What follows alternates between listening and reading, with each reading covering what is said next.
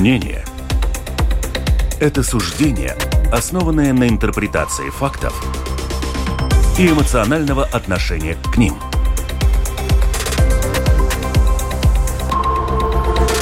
Открытый разговор с Ольгой Князевой на Латвийском радио 4.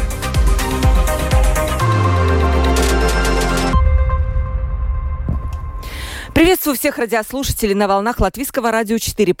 У нас вторник уже. Каждый раз я с понедельника на вторник не могу перешагнуть. Но, конечно, сегодня не вторник, а даже среда. И вместе с ним наша дискуссионная передача «Открытый разговор».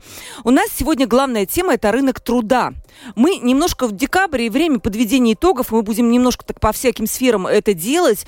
И мы сегодня поговорим о рынке труда в плане того, как мы пережили этот год, у кого вообще работа была, у кого ее, она была, ну, может быть, с трудом, у кого она будет в следующем году, каковы сегодня навыки, которые должны быть у работника, чтобы работа его искала, а не он ее. И, конечно, очень важный аспект – это зарплаты. Как, каковы они сегодня, будут ли они расти, если для этого предпосылки и вообще э, на что надеяться? Ведь такая высокая инфляция, она съедает часть наших зарплат. И, конечно же, все мы хотим зарабатывать больше. Вот где мы сможем зарабатывать больше, мы поговорим с нашими уважаемыми экспертами. Александр Ульяненко, директор Латвийско-германского центра профессионального образования у нас сегодня в студии. Александр, приветствую вас. Здравствуйте. Айвис Броденш, глава компании по подбору персонала CV Онлайн Латвия. Айвис, приветствую вас тоже. Здравствуйте. У микрофона Ольга Князева, продюсер выпуска Валентина Артеменко, оператор прямого эфира Том Шупейко. Дорогие радиослушатели, наш WhatsApp, как всегда, может быть, уже многие даже и запомнили, или внесите его куда-то себе в адресную книгу 28040424. Еще раз 28040424.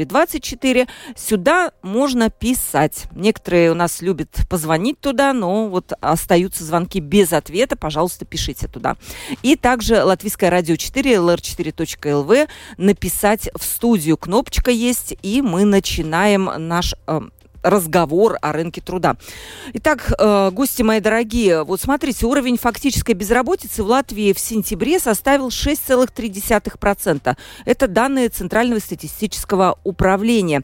И это самый низкий показатель с 2020 года, когда мы все помним вот это начало ковид-кризиса, как раз потом пошли уже увольнения. При этом у нас сейчас вроде тоже как кризис, по крайней мере, экономисты об этом говорят. У нас вот рецессия на пороге, и мы даже уже в ней. Это чувствуется в вашей сфере, Айвис, что есть кризис? Угу. Ну, сперва, да, этот год был очень интересным, э, динамичным, э, но говоря о безработице, в принципе, да, согласен, что уровень довольно низкий. Конечно, если мы смотрим по регионам, тогда в Риге он очень низкий, там уже примерно 4%, но в Латгалии это больше 12%, то есть поэтому, ну, э, там довольно большие разницы. Но говоря о том, что чувствуем ли мы кризис, э, или наши клиенты, работодатели чувствуют ли это, э, Конечно, есть изменения. Сперва мы видим, что если в начале этого года количество объявлений, ну, в принципе, январь, февраль, довольно, довольно уровень был очень высоким, в принципе, рекордный уровень, а, сравнивая с 2021 году.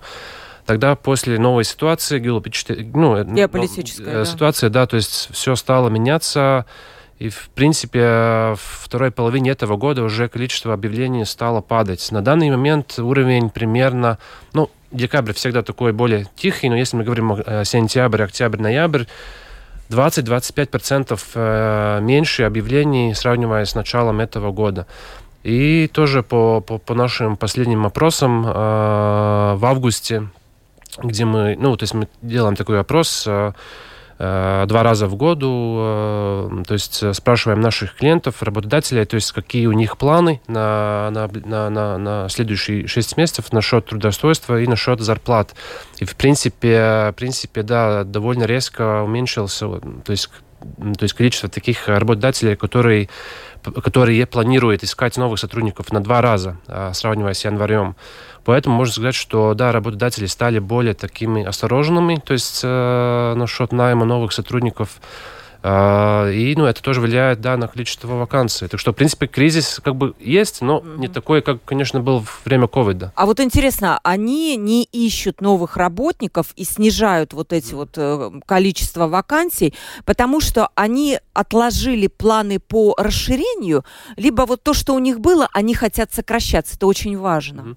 Mm-hmm. В принципе, я думаю, что хорошая новость, новость в том, что очень мало таких работодателей, которые планируют сокращать mm-hmm Э, то есть свою деятельность. В основном а, а, самая большая часть работодателей ответили, что они планируют то есть не менять количество сотрудников, то есть работать с, ну, то есть, ну, с своей командой, то есть их удержать, мотивировать, но не искать новых. Так не, не, не так много, как было. Не лучшее время, другими словами, да, для да, поиска да, новых да. работников, да. Про зарплаты мы поговорим немножко позже. Александр, у вас, как вы видите, что сейчас, каковы тенденции? Вот за, за год были? За этот, слава богу, закончились ковидные ограничения, и теперь уже все хорошо. Потому что в последние два года нам пришлось сократить, закрыть все свои э, помещения, отказаться, потому что все студенты ушли, наши ученики ушли на удаленное обучение. Это была большая трудность, потому что мы работаем в области профессионального образования, где э, большая часть программы э, ученики должны как бы реализовывать своими руками, работать с техникой. Да, и это была проблема. Хорошо, что весной все закончилось, мы успели дать практические уроки в наших аудиториях. Мы переехали, мы после этого поменяли адрес, потому что там, где мы были, нам помещений уже не было, а надо было выводить людей на очное обучение. Ну, мы нашли, решили проблему. Э, в этой же ситуации расширили свое предложение в том плане, что теперь профессиональные учебные заведения обязаны принимать и людей с ограниченными ответственностью. То есть мы взяли помещения такие... Возможностями, наверное, ограниченными возможностями, да? да? То есть это люди, которые инвалидов. инвалиды, да. да. Теперь все профессиональные учебные заведения должны это обеспечивать. И наш партнер, такой как э, агентство занятости, да, это поставило в условия участия в конкурсах на обучение безработных. Ну, что могу сказать? Активность растет, э, потому что наши партнеры, если раньше нам надо было искать и договариваться с работодателями, чтобы взяли наших учеников на производственную практику, да. то теперь нам звонят, у нас как раз, нас знают, мы за 10 лет все-таки заработали Э, неплохую репутацию, нам звонят, нас просят прислать наших учеников на практику и по опыту просят двух человек э, с целью оставить, вернее, просят троих, чтобы оставить себе двоих. И вот у нас был выпуск по проекту обучения взрослых, там мы справились с практикой просто великолепно. Сейчас у нас продолжается обучение в этом же проекте. А что за профессии? Кто просит? На кого вы отсылаете? Мы да. работаем в, в области IT. Готовим специалистов. Это техники компьютерных систем. Mm. В этом году мы расширили свое предложение э, и э, предлагаем обучение по программе техник, по программированию, э, монтеры электронного оборудования, э, техники по электронике. Ну и э, отдельно у нас идет предложение по логистике. Ну, с логистикой все как-то э, не очень э, в связи со всякими транзитными ограничениями и прочее. Видимо, народ чувствует, что может не быть востребованным на рынке труда, Хотя мы очень на эту программу надеемся, потому что мы, как Латвийско-Германский центр профессионального образования, Э, сотрудничаем с немецкими работодателями. Как говорят наши партнеры в Германии, мы единственное предприятие в странах Восточной Европы, кто готовит полный, как бы полное предложение. Мы обучаем профессии, обучаем, кто хочет в будущем работать в Германии, немецкому языку. Наши дипломы в Германии признаны, и поэтому кто доходит до финала, да, мы гарантируем и трудоустройство. А наши, Германии, да? да? А нашими партнерами является ассоциация аэропортов Восточной Германии. Это 14 аэропортов, и там востребовано десятки тысяч специалистов, даже по логистике. То есть вы наших, получается, людей с Латвии вытаскиваете и в Германию отправляете? Нет, мы не вытаскиваем. Ну, то есть вы... Ну, у нас рынок... добавочная стоимость нашему учебному предложению, потому что за два года обучиться немецкому языку это очень сложно. Как бы на первый взгляд выглядит, вот, вывозим. Не, не, да, вывозите. Вывозим. Что вы, это, это единичный товар, скажем так, да? Угу он штучный, и, но когда человек получив у нас профессию, выучив немецкий язык, доходит до немецкого работодателя, то они уже очень этому рады. Ну, то, а, Айвис, вот у вас э, в вашей компании вообще спрос на латвийских работников большой? Вы тоже подбираете для каких-то западных компаний? А, бывает, да, у нас такие проекты. Конечно, у нас как бы два эти направления. Одна, что работодатели тоже, тоже иностранные публикуют у нас объявление, ищут, отбирают э, сами. И второй момент, что мы отбираем как агентство. У нас были, да, проекты тоже в сфере IT на, на, на, на, на другие страны, но то, что мы видим, что бывают и такие позиции, где тот же самый немецкий работодатель, но он э, готов предложить полностью удаленную работу, да, этому а. специалисту. Но это да. А вот многие уезжают сейчас, вот специалисты наши. Вот Александр рассказал, рассказал, как вот они это делают. И все-таки, наверное, там нет какого-то массового потока, да? Конечно, я понимаю, да. А что происходит в сфере топ-менеджмента? Mm-hmm. Если а, у, уезд? Ну, в принципе, если мы смотрим статистику, тогда иммиграция, ну, все-таки уменьшилась, да, за последние годы, потому что Uh, у нас тоже, тоже ну, средняя зарплата выросла, да, и в некоторых профессиях, uh, ну, скажем так, конечно, есть разница, это, конечно, есть, но в некоторых профессиях все-таки эта разница может быть не такая высокая, и потом человек, когда он уезжает, там, конечно, все коммунальные повыше, да, какие-то вещи, конечно, подешевле, но, в принципе, он смотрит, что, что у него остается, да, на банковском счете, и тогда тоже, тоже думает, надо ли это то есть, переезжать. Ну, поэтому сейчас, да, бывают больше и больше такие удаленные, или, то есть, э, или как бы гибридная, да, работа, то есть, может быть, какое-то, какое-то время надо быть там, за рубежом, но большинство, э, то есть работать э, из Латвии, да. Так что бывают и такие, да. Угу. Вот сразу спрашивают наши слушатели, э, Александра, а вообще безработные, они мотивированы учиться сегодня? Потому что есть разные категории безработных. Есть долгие, которые сидят, им, ну, как бы вот они там, может быть, ходят на какие-то курсы, но они не мотивированы работать. А насколько вот мотивированы сегодня люди из агентства занятости, которые к вам, возможно, приходят, действительно получить работу? Начнем с того, что когда мы общаемся с кандидатом на обучение э, от э, биржи труда, мы сразу ставим во главу угла, что мы гарантируем такому человеку трудоустройство. Если он мотивирован э, работать, то мы предупреждаем, что у нас надо учиться. Именно по той причине, что мы не хотим перед нашими партнерами, работодателями э, терять как бы имидж. Мы его зарабатывали 10 лет – Поэтому, если человек мотивирован на то, чтобы через 6 месяцев трудоустроиться, скажем так, это наш клиент. Если он хочет получать стипендию, то мы сразу предупреждаем, что мы его отчислим за неуспеваемость. Такие нас, бывают случаи, да? Ну, в, в одном из проектов мы приняли 38 человек, а до экзамена допустили 21.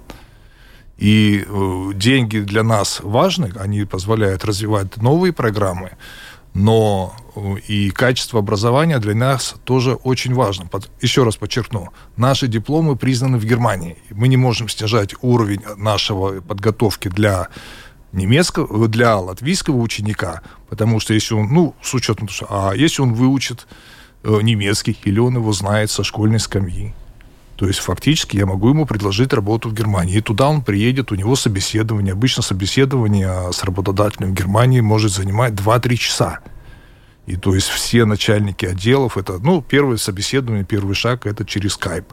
И человек общается, и он рассказывает все, чему его научили. Соответственно, если мы не хотим как бы потерять отношения и с немецкими партнерами, и с латвийскими работодателями, мы вынуждены держать высокую планку по подготовке. Да, тут, наверное, вопрос скорее был в целом, может быть, ваши наблюдения, да? Десять лет назад было все значительно хуже. Хуже, да? Приходили, вот. сидели, читали новости, ничего не делали. И отчислить такого человека за непосещение было нельзя. Единственное, что можно было сделать, это не допустить до экзамена. Но и здесь ситуация была очень хороший в каком плане? Если мы не допускали такого нерадивого ученика до экзамена, то согласно договорен... не договоренности, а договор заключенного с биржей труда, то есть агентство занятости, он должен вернуть все деньги за обучение. И это mm-hmm. тоже было мотивирующим моментом. А сумма в общей сложности за 6 месяцев обучения выходила немалая. Это больше 2000 евро вместе со стипендией, которому платят такому ученику. Mm-hmm. Ну и, соответственно, это тоже для них было мотивация учиться. А ведь вот такой вопрос к вам. Кому в этом году было трудно найти работу? Вот вакансии висят, э, висят, я имею в виду о людях, о работниках, да? И кому легко? Кого отрывали вот сразу и готовы были забрать? Кто вот эти профессии, люди, компетенции, навыки? Угу, угу. Ну, если мы смотрим, например, э, э, по количеству заявок, самый-самый популярный и в то же время, то есть где самая большая конкуренция среди соискателей, э, это, это категория маркетинг, руководство, административная работа, финансы, ну, можно сказать, тоже продажа. То есть такие топ-5, где вот самый-самый большой отклик, скажем так, на вакансиях – ну, естественно, ну, там, а, там, там большая конкуренция, но ну, не, не всегда это значит, что все такие, такие качественные да, соискатели, что полностью соответствуют. А, кому трудно, я думаю, что довольно легко найти работу всегда у IT-специалистов, да, там, не знаю, там за несколько дней уже можно найти. Но я думаю, что довольно, если мы тоже смотрим, что очень востребованный, где очень ну, трудно найти, это Э, цифровой маркетинг, э, очень востребованный специалист, и то есть там тоже разные, разные такие направления под, э, этой, ну, uh-huh. под этой профессией, но там, там довольно, я думаю, легко можно найти, если ты с опытом в этой области. Uh, ну, хорошие продавцы тоже, то есть, я думаю, ну, как менеджеры, да, то есть тоже, тоже тоже очень востребованы там людям, которые, э, которые, у которых хорошие коммуника коммуникационные навыки, они умеют работать с клиентом, и там тоже довольно большие возможности. Что, что еще? Ну, конечно, вот довольно трудно, трудновато в строительстве, там э, очень большой запрос, но нету так много людей, которые были готовы работать. А, конечно, медицина, сфера образования, такие проблематичные, а, проблематичные да, направления, а, ну, где всегда очень много ищет, и тоже как бы довольно много заявки, но это там, ну, то есть там постоянно просто меняется, это торгов, розничная торговля, то есть общественное питание, да, то есть эти, эти области тоже производство, там довольно много вакансий. Вот смотрите, Авис, я бы сейчас могла сказать нашим радиослушателям, вот, у нас господин Броденш рассказал, вот кем надо быть, чтобы вот тебя поставил объявление на CV онлайн, завтра тебя уже прям тебя завалили предложениями. Ну, смотрите, получается, что если они направят своего ребенка учиться на одну из перечисленных ваших сфер, будет ли это правильно? Либо через пять лет это вообще все будет не актуально, как вам кажется? Угу. Не, ну, естественно, то есть э, родителям надо, надо думать, э, какое направление, то есть, э, то есть дети учились, потому что это важно. Э, ну, конечно, всегда сфера IT э, это одна, но это есть другие области, да, вот и думаю, что те же самые вот цифровой маркетинг, да, то есть или, эм, или, э, или если мы говорим вообще о навыках, которые будут востребованы, тогда без, э, то есть, то есть скажем так, этой дигитальной э, сфере... То есть не профессия, а навыки скорее нужны, да? Ну, да, да, в принципе, да. потому что я думаю, что в будущем будет так, что что, может быть, будет такие гибридные профессии, где просто работодатель будет смотреть, у него нужны вот такие навыки, и он тогда смотрит, какое, какое предложение, да, и Поэтому, а, ну, конечно, если мы говорим а, а, конечно, сперва в основном разные эти по-английски это soft skills. Это, не знаю, мягкие навыки называются на русском, наверное, или... То есть это, больше как персональность человека, то есть ком, коммуникационные навыки, лидерство, Э, гибкость, э, способность, э, скажем так, быстро учиться, вот так, такого вида навыки. Но если говорить о профессиональных навыках, тогда, конечно, сперва уметь работать с разными технологиями, да, это, это очень важно не только для айтишников, айтишников, но для, в принципе, ну, очень много профессий. Поэтому надо, надо смотреть, смотреть, какие технологии, то есть уметь работать с разными программами, Вот это очень важно. Да, интересная мысль. Так бы я подвожу итог. Лишь бы человек был хороший, да, а там уже работа найдется. И вот тоже, кстати, сейчас выбирают министра здравоохранения. Лига Менгельсона будет. Она вообще не со сферы образования, но у нее есть все те навыки, о которых вы говорите, и она может, по сути, работать в любой сфере. Это то, о чем вы говорите, да? В принципе, да, потому что не всегда не нужен такой именно специалист, э, да. Да, понятно. Александр, да, ваш взгляд такой, скажем, на профессиональное образование. И согласен, и не согласен. Угу.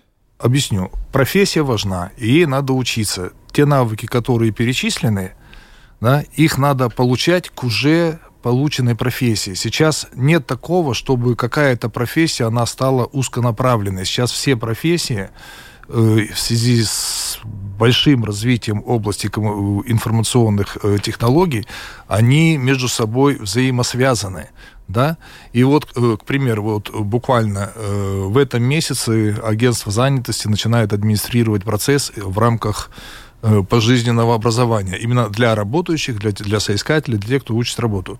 Туда берут с профессией и расширяют навыки. И предложено сейчас на обучение около 30 программ все из области IT.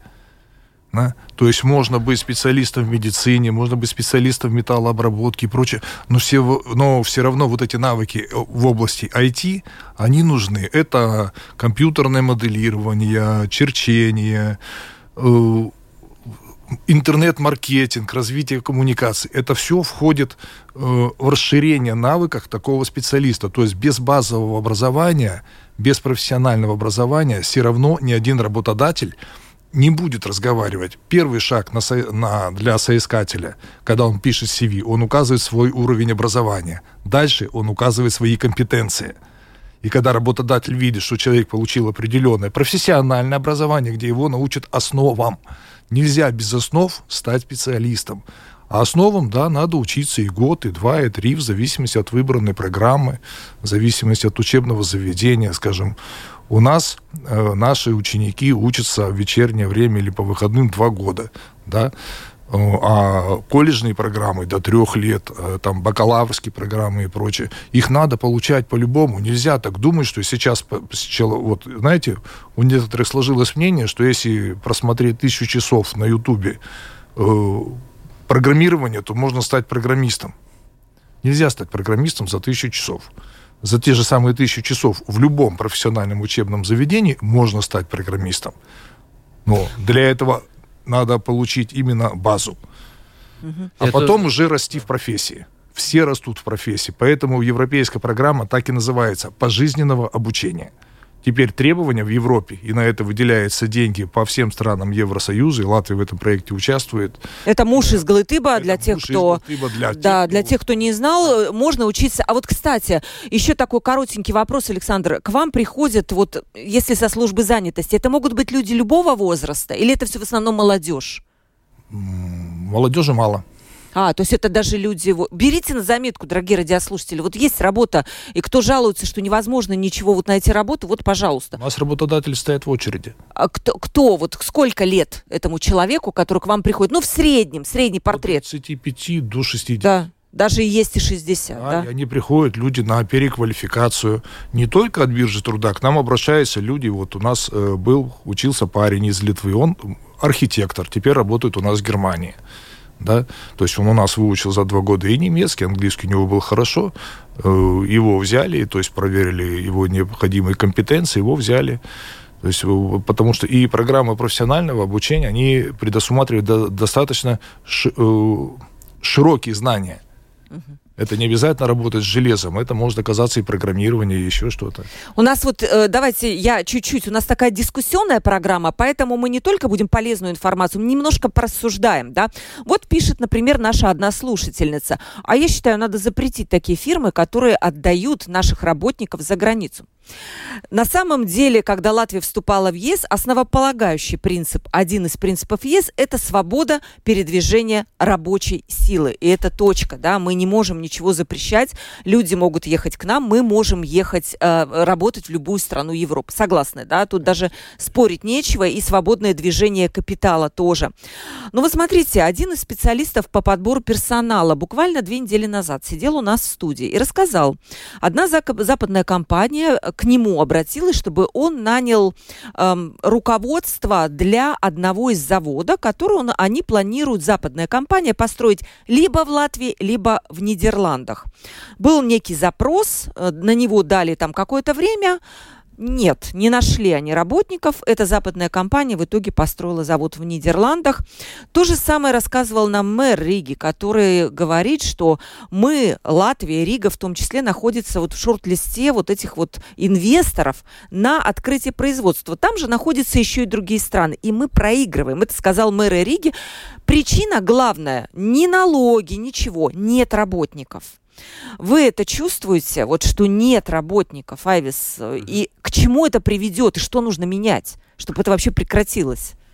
Ну да, конечно, есть отрасли, где очень сложно. Вот, э, ну, что касается производства, там, там действительно очень, э, очень большой спрос, но не так много соискателей. Э, это проблема. В принципе, я помню, что тоже некоторые, ну, несколько лет назад э, одна из тоже проблем был, э, проблемов была что нету а, просто места а, для большого офиса, да, то есть было очень-очень проблематично. Но сейчас, конечно, это больше не проблема. Сейчас, сейчас можно сказать, что да, только, только насчет э, рабочей силы э, бывают э, проблемы доступности. Но что надо делать? Э, ну, Открывать рынок труда? Ну, я думаю, что да. Я думаю, что да. Конечно, это такое политичное, политичное решение, но я думаю, что да, потому что ну, сейчас, конечно, хорошо, что Э, что у нас есть э, украинцы на рынке труда, потому что это тоже решает некоторые проблемы, но больше всего они работают э, в торговле, там, по-моему, в питании, да, вот это. Да. То есть это немножко решают, решает эту проблему, но в принципе думаю, что да, для этих, этих профессий, где, где просто нету местных, ну там, там нету вариантов. Конечно, можно, можно ну, Э, но коллега может больше покомментировать, э, то есть, э, ну, то есть в образовании вот какие, может быть, еще вещи, но, в принципе, конечно, надо больше, да, тогда... А вы сталкивались с такими проблемами, когда вас просят набрать, вот, а вы говорите, что нет этих людей? Было такое? Бывает, бывает. Ну, вот тоже, если говорить вот таких инвесторов, там у нас больше всего опыт вот с такими, которые хотели открыть такой центр, бизнес-центр, э, колл-центр, э, ну, да. то есть бэк-офис центр, да, и там требуются разные навыки, и тоже, тоже разные иностранные вот языки там, э, и там просто у нас очень мало вот, да, таких людей. Может быть, есть другие навыки, но нету... Иностранных языков Иностран... именно, да? Ну, именно там скандинавские языки или там, более такие экзотичные тоже были языки. Просто у нас нету таких а, людей. А, или производстве, да, тоже, тоже такие случаи были, просто что нету, а, нету там не, говор, а, не идет речь с такими простыми рабочими, да, просто уже работники в производстве уже, которые знают какие-то специфи, ну, специфичные эти технологии, да, вот, то есть, или, и, может быть, рабочее место не в Риге, но где-то в регионах, да, это тоже очень трудно. Угу. Так что будет. Я тоже не, не вижу какого-то другого варианта, кроме того, как мэр, мэр Риги тоже на это обратил внимание, что рано или поздно нашим политикам придется этот вопрос решать, потому что там же демография подступает, да, и тут же нет, вот мы теряем просто возможность зарабатывать из-за вот этой проблемы. Вы, вы видите эту проблему? Вижу, проблема большая, но как бы политики на нее смотрят однобоко, и общество смотрит однобоко. А надо решать проблемы в комплексе. Первое. Министерство экономики должно хотя бы иметь план развития Латвии лет так на 25 и сказать, да, какие профессии будут нужны. Это раз. Второе. После этого можно привлекать не обязательно готовых специалистов, а можно брать в отрасль профессионального образования э, молодежь из других стран – СНГ, и готовить их здесь. И готовить их не только профессии, но и обучать латышскому языку. И вполне за два года можно вывести на уровень, вот если мы готовим до уровня B1 немецкому, почему мы не можем выучить такого студента латышскому языку? Но э, беда в том, что такого выпускника по закону не могут оставить в Латвии на сегодняшний день. Ну и толку зашел сюда, приедет и будет 2-3 года получать профессию. в области профессионального образования его оставить нельзя. Их... Почему нельзя? Вот так. Только после э, университетских программ, когда у человека есть бакалаврский диплом и э, опять же, знание латышского языка. Но никто не хочет обучать латышскому, потому что все это э, сложно, затратно и прочее. Вот пример Австрии. Это то, что мне немножко ближе. Э, перед тем, как принять студента на обучение в университет, они его на год приглашают обучению с нуля немецкому языку, для того, чтобы вывести его на средний разговорный уровень, чтобы он мог учиться. Потом он учится у них 4 года и продолжает обучение немецкому. Да? То же самое сейчас Германия, ну не сейчас, уже два года, как поменяла миграционный закон. Раньше требование э, было, что иностранный специалист должен приезжать к ним со знанием немецкого на уровне B1 как минимум. Сейчас снизили до А2. Но заложили в миграционный закон требование к работодателю, что да, ты можешь принять его с дипломом о профессии, не просто так со стороны, а профессии, что у человека есть именно профессия. Раз немецкий язык, он должен подтвердить знания на уровне 2, и работодатель обязан его доучить до уровня B1, B2 для того, чтобы такой человек легче интегрировался в местную среду.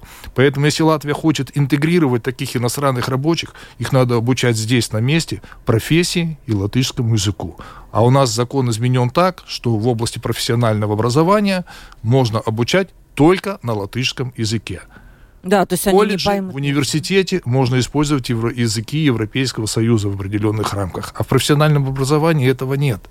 Поэтому, понимаете, э, как говорят в Германии, нам не нужны инженеры, нам нужны рабочие с полученной квалификацией, которого мы потом еще дальше доучим на месте. Понимаете? Mm. То есть они не берут чернорабочих, они берут рабочего, у которого есть диплом техникум или профессиональной школы, плюс человек знает немецкий язык.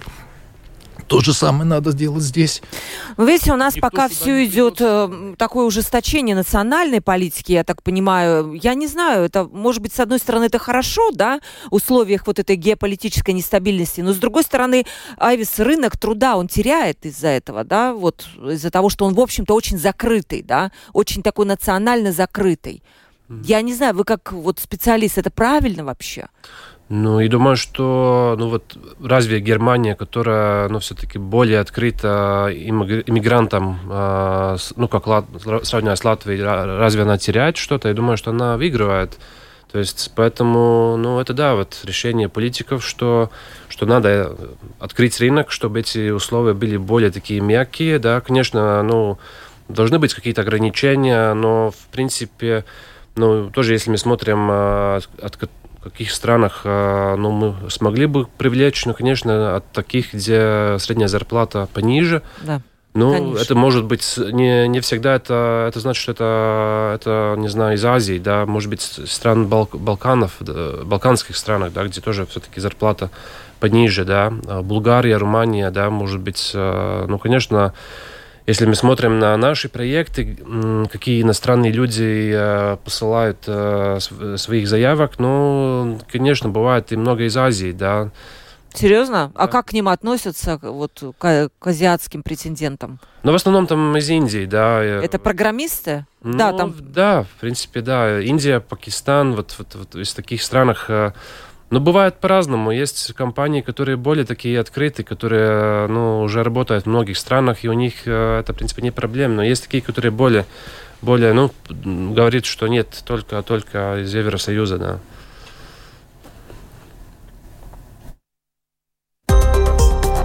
Открытый разговор на Латвийском радио 4. Открытый разговор мы продолжаем. Александр Ульяненко, директор Латвийско-германского центра профессионального образования у нас в студии. Я, Эвис Броденч, глава компании CV Online э, Латвия. Константин нам пишет. Дорогие эксперты, какой шанс найти высокооплачиваемую работу инженеру в возрасте 55 плюс и доработать до пенсии? Или мне еще надо 10 лет стоять на паперте? Спрашивает Константин. Я немножко расширю вопрос. У нас работники категории 55 плюс.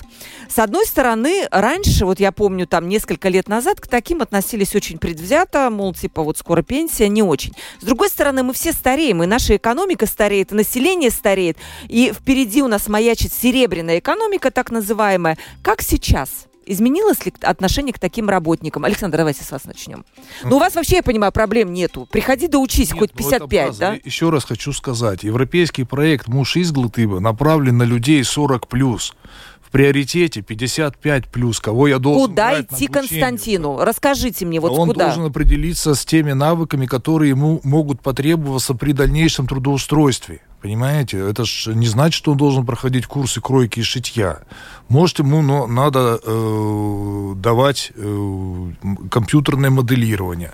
Может, ему надо расширить свои знания еще в чем-то. Ну, вот на сегодняшний день э, агентство занятости, я говорю, предлагает больше 30 программ в, из области информационных э, технологий для именно для этих людей. И цель государства Евросоюза этих людей удержать, поддержать и дотянуть до пенсии.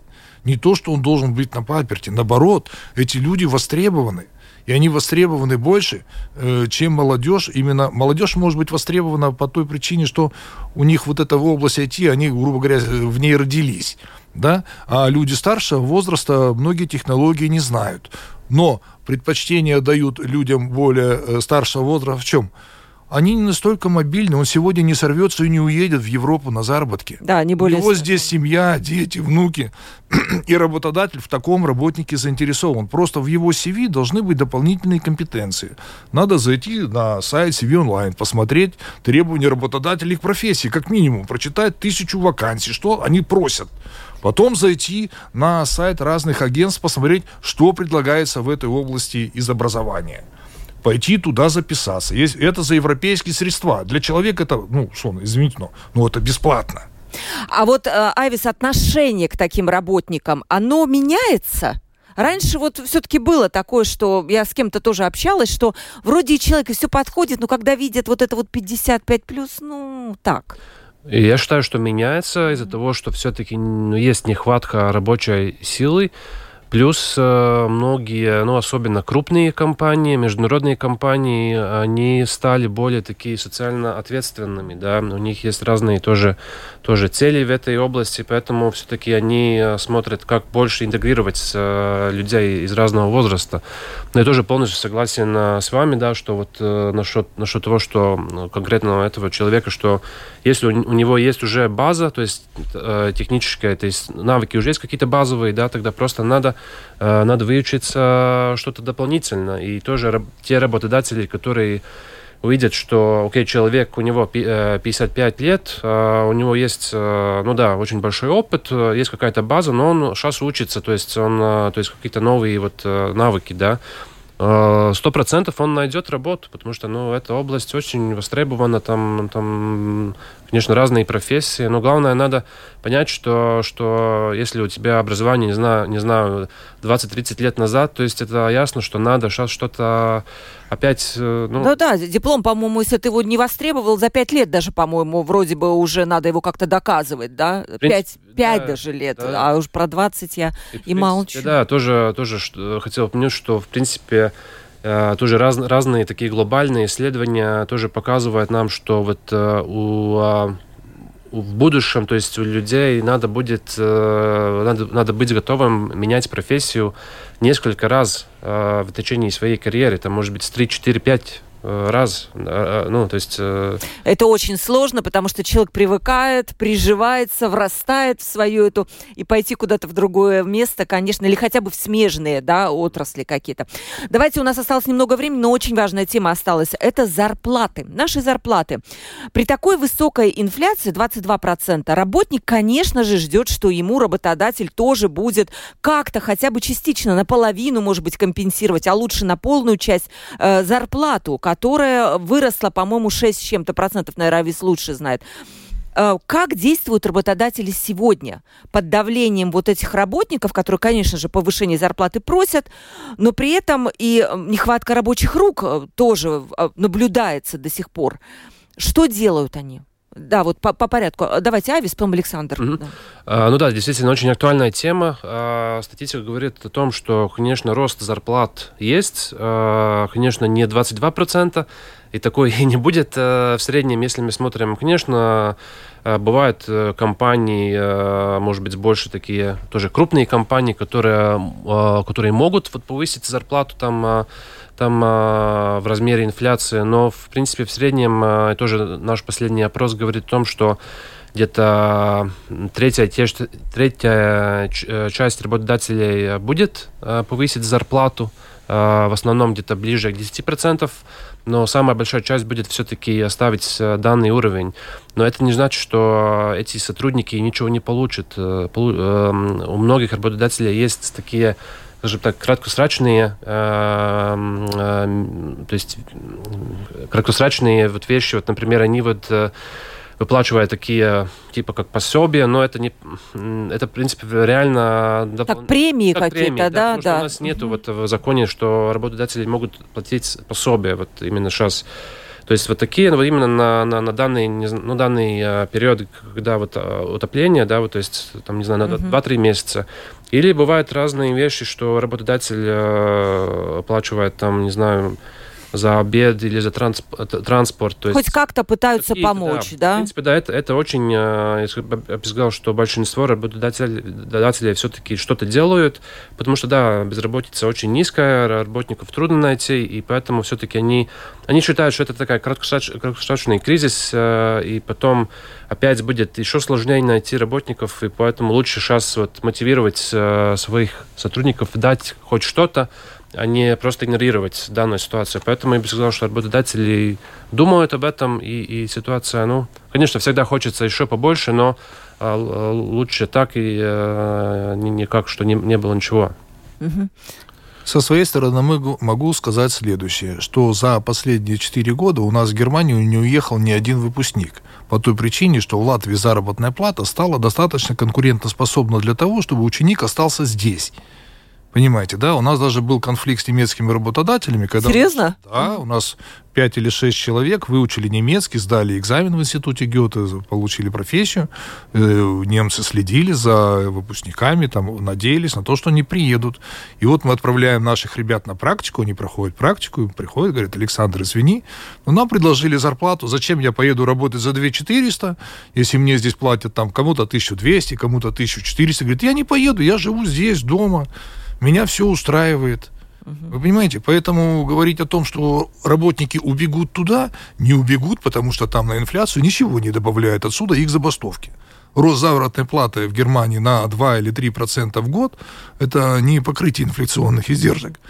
Поэтому латвийские работодатели нормально борются за э, местный персонал, и инфляция на таком уровне, как сейчас, это исключение, как бы это кризисный момент – она снизится, все у нас успокоится, да, с Нового года опять повышается минимальная заработная Да, кстати, 620 евро Латвия, вчера Латвия буквально уже принято. достаточно неплохо выглядит даже по отношению к Германии.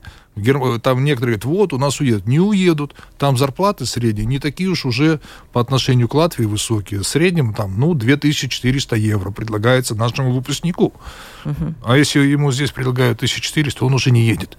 Да потому что, да, уровень, э, разница в уровне жизни. Кстати, вот э, такая цифра у меня есть, э, я помню ее с головы, с 1997 года по нынешний год наши зарплаты выросли, как вы думаете, во сколько раз? Раз так в 20. Нет. А то и больше. Айвис?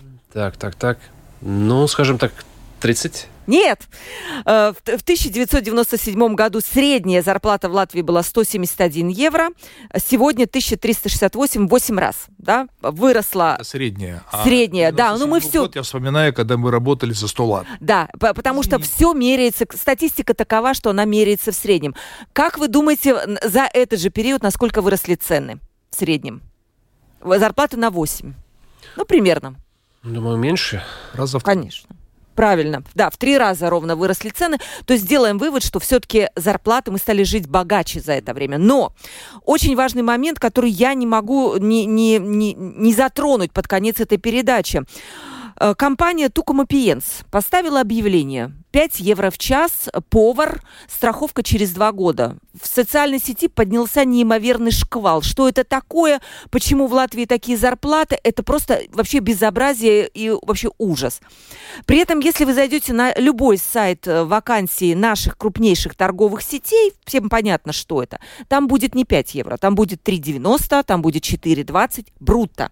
Это практически минимальная зарплата. И, конечно же, вопрос, почему эти компании, у которых миллионные прибыли по 20 миллионов в год, не могут платить своим работникам нормальные зарплаты. Потому что платить минималку за 8-часовой рабочий день, ну, извините, это уже как-то, ну, не, не очень-то красиво. И в этой связи я прочитаю э, нашу слушательницу Ирину, которая написала – вы знаете, работодатели требуют от сотрудника, пишет Ирина, работать по 12-15 часов.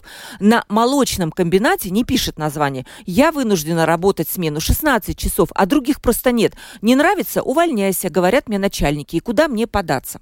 Это риторическое рассуждение, но это разве вот нормально столько платить за полный рабочий день, Айвис? Ну, конечно, конечно, розничная торговля и тоже там тоже и другие э, эти области там ну да и зарплаты не очень высокие э, Конечно, это ненормально, но, конечно, работодатель тоже смотрит, какая ответственность. Да, он, ну, если мы так смотрим, если есть э, э, сотрудники, которые выучили, не знаю, у, не, у него магистр, он, много лет опыта, да, есть продавец, да, который, может быть, не знаю, после средней школы, школы, да, то есть без других навыков, да, тогда, как бы, конечно, должна быть разница, да, но я согласен, что уровень должен быть повыше. И думаю, что там, а, что хорошо, что, например, в розничной торговле очень высокая конкуренция, да, и это тоже, ну, все-таки значит, что выигрывают сотрудники, потому что эти зарплаты все-таки будут повыше, да. Да. Но когда вы видите 3,90 в час, э, как вот, какие эмоции? Не надо удивляться. Да? Серьезно? Да, в Европе так. Никто не берет гастарбайтера на зарплату выше минимальной. И это я знаю по опыту. Когда нам заказывают десятки или сотни людей, еще до этого года четыре назад Германия ввела минимальную зарплату. До этого не было минимальной зарплаты. И когда требование к повару предъявляется знание немецкого, французского, потому что надо французскую кухню, плюс он должен быть поваром с большим стажем, а ему предлагали на тот момент 900 э, евро, я задаю вопрос, ну это же как бы очень мало, даже по латвийским меркам, там, да? Он говорит, ну у нас такая ситуация на рынке труда, мы готовы брать на эту цену. Ну ладно, сейчас у них 12 евро в час. Они все равно больше 12 евро в час не заплатит ни один немецкий работодатель. Это гастарбайтера, но мы говорим все-таки про наших местных людей, наши для наших местных никуда, зарплат. Наши местные никуда не убегут, поэтому так себя ведут работодатели. В сегодняшней ситуации при высокой инфляции, если работодатель позволит себе повысить зарплату тоже на 20%, а что он будет делать через год, когда э, зарплата остается высокой? Добавить легко, потом ее уже не снизить. Поэтому работодатель растягивает этот период повышения зарплаты, он вкладывает деньги в развитие производства, да, он, ну, добавляет работодатель. В общем, вы защищаете работодателя, Александр. Я в двух э, ипостасях. Я работодатель и я как директор учебного центра. Вот у нас есть договор с биржей труда, где за счет работодателя, вернее, за счет биржи по заказу работодателя можно подготовить специалистов. Да, и у нас обратились наши партнеры, охранные предприятия, сделали заявку там на 30 человек. Мы не смогли набрать группу 12, потому что, да, в охране платят минималку.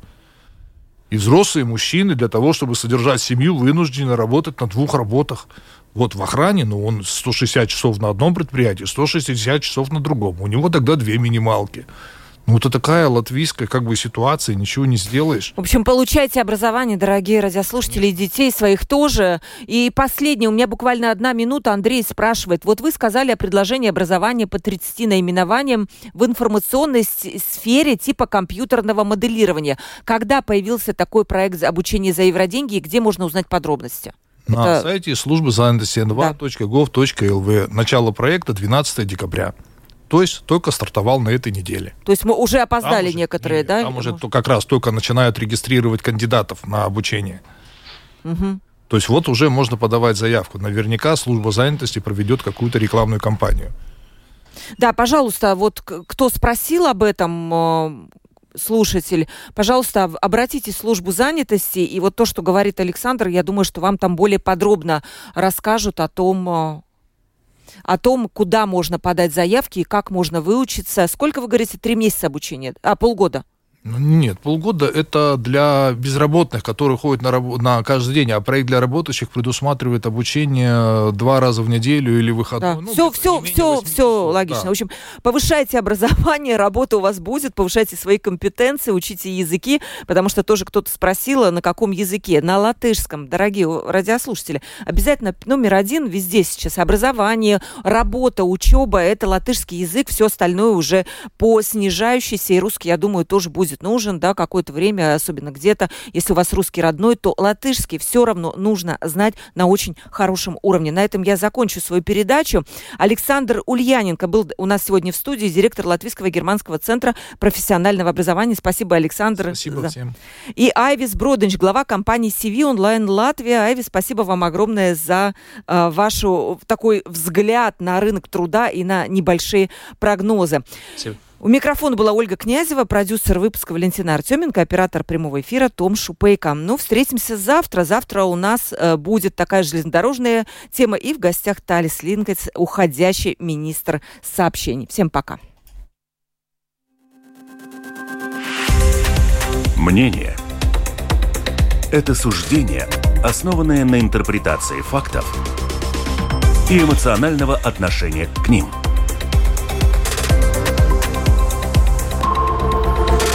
Открытый разговор с Ольгой Князевой на Латвийском радио 4.